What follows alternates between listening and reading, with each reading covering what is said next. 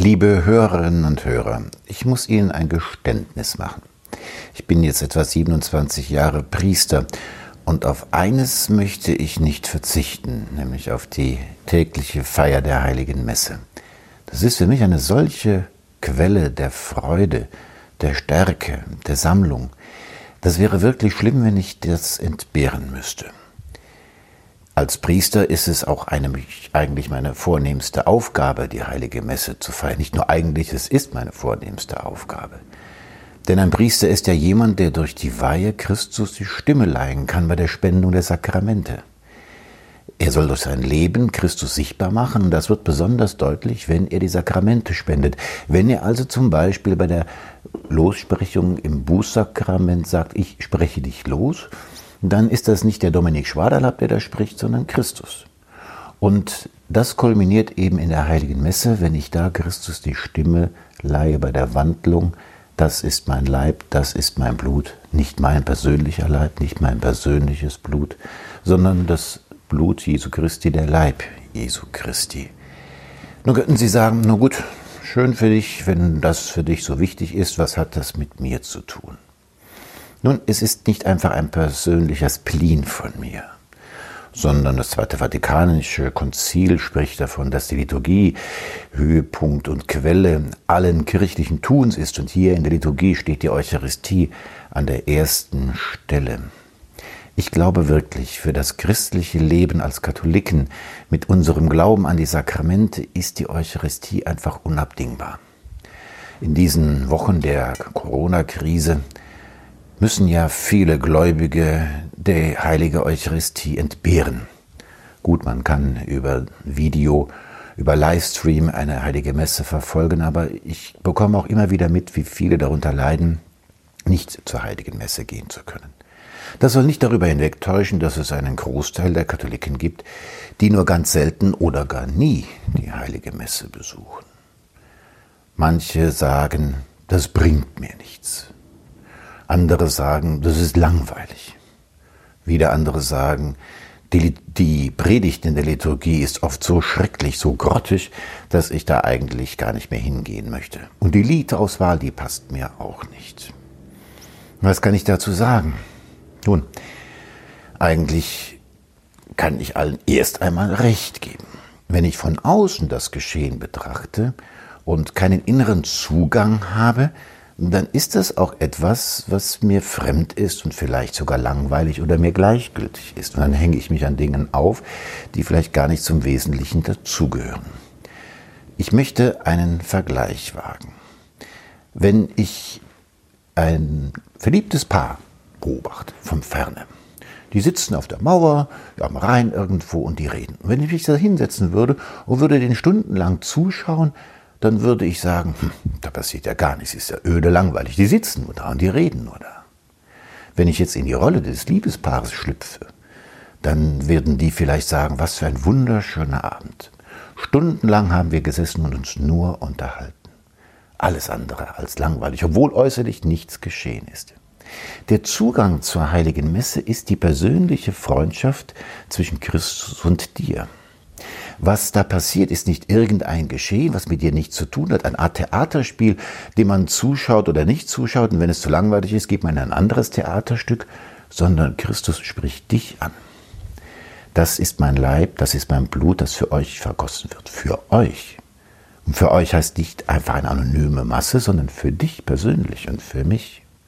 Also es geht um eine Beziehung zwischen dir und Christus. Und ich glaube, wenn wir uns darauf einlassen, ja, Christus möchte sich mir nähern, der möchte sich mir schenken, der tut das, weil er mir nahe sein möchte, weil er sozusagen verrückt nach mir ist. Ich glaube, dann ist die Kategorie langweilig gar keine Kategorie mehr.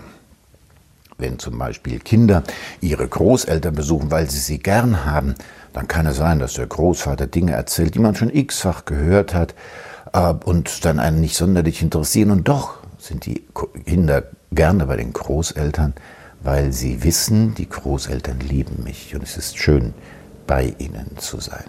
Also langweilig, das kann man durchbrechen durch die Freundschaft. Es bringt mir nichts. Nun, kann man wirklich das als Kategorie nehmen? Wenn ich jetzt eingeladen bin zu einem Fest von lieben Menschen, frage ich mich dann, bringt mir das was, dahin zu gehen?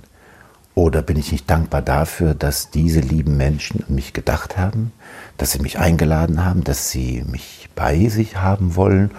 Und ist das nicht schon allein ein Grund genug, Ja dazu zu sagen? Klammer auf, natürlich bringt die heilige Eucharistie etwas. Sie bringt eine Freude, eine Kraft, wie ich eben schon geschildert habe, auch wenn das nicht bei jeder heiligen Messe so spürbar ist. Also auch wenn ich jeden Tag die Messe feiere, muss ich zugeben, dass ich nicht immer mit meinen Gedanken immer ganz dabei bin. Alle möglichen Belanglosigkeiten schieben sich dann in meine Gedanken. Aber das macht nichts. Ich glaube, Gott weiß um unsere Hinfälligkeit und unsere Zerstreutheit und er freut sich eigentlich darüber, dass ich mit ihm zusammen bin. Die heilige Eucharistie ein Riesengeschenk. Der verstorbene Kardinal François Xavier Fantuan, der war Erzbischof von Saigon und wurde dies in den 70er Jahren, wenn ich mich nicht irre, 1975. Jedenfalls wenige Tage nach seiner Einführung als Bischof wurde er verhaftet. Neun Jahre war er in Einzelhaft. Und er hat später, als er wieder herauskam und dann wurde er später unter Johannes Paul II. Kurienkardinal, da hat er Johannes Paul II. und der Kurie Exerzitien gehalten. Diese Exerzitien sind in einem Buch erschienen, Hoffnung, die uns trägt. Es lohnt sich, dieses Buch zu lesen. Es ist sehr berührend. Und er schreibt dort über die heilige Eucharistie im Gefängnis. Ich lese etwas daraus vor. Nie werde ich meine große Freude in Worte fassen können. Mit drei Tropfen Wein und einem Tropfen Wasser in der hohlen Hand feierte ich Tag für Tag die Messe. Das war mein Altar, das war meine Kathedrale. Ich hatte die wahre Medizin für Seele und Leib. Arznei der Unsterblichkeit, das Gegenmittel, um nicht zu sterben, sondern immer das Leben in Christus zu haben, wie Ignatius von Antiochien sagt. Er schildert dann das Leben im Gefängnis und auch, dass die Eucharistie aufbewahrt hat.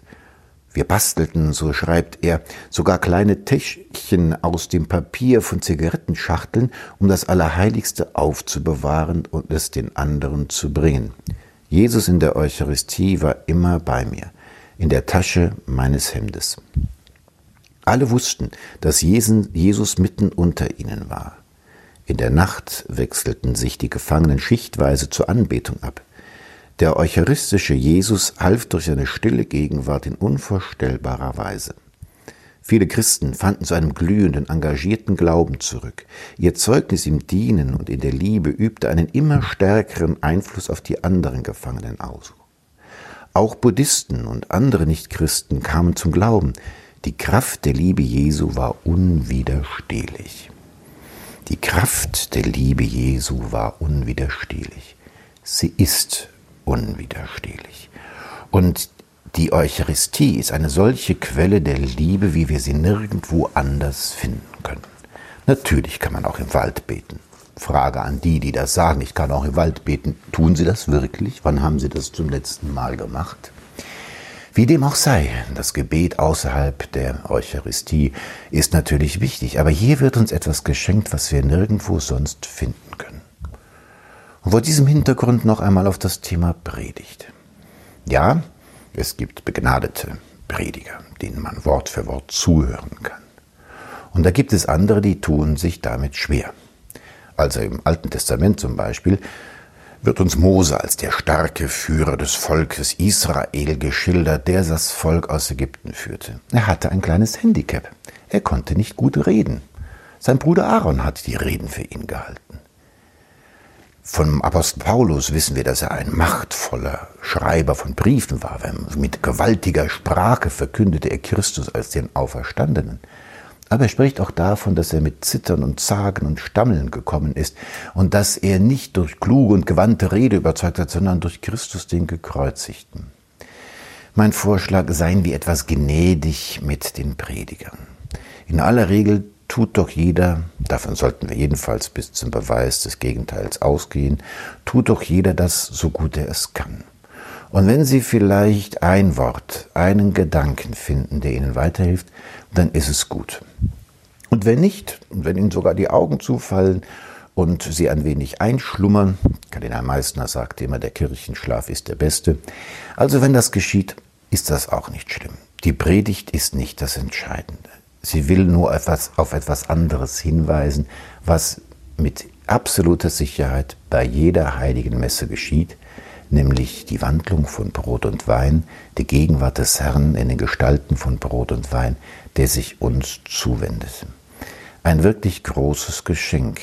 Manche haben das in diesen Zeiten des Coronavirus wieder neu entdeckt. Ich lade Sie ein, sich diesem Geschenk noch einmal neu zu stellen. Ihr Herz, Ihre Sinne, Ihren Verstand diesem Geheimnis zu öffnen. Auch ich muss das eigentlich jeden Tag wieder neu tun, damit ich mich nicht an das Große gewöhne, was ich da feiern darf. Und so möchte ich in den folgenden Podcasts ein wenig mit Ihnen sozusagen einen, sagen wir, geistlichen Spaziergang durch die Feier der heiligen Messe machen. Beginnend mit der Öffnung und dem Bußakt über den Wortgottesdienst, zur Eucharistiefeier und Wandlung bis hin zum Kommunionempfang und zur Entlassung. Ich lade Sie ein, sich auf diesen Weg mit mir einzulassen, sozusagen wirklich spazieren zu gehen durch dieses große Geheimnis.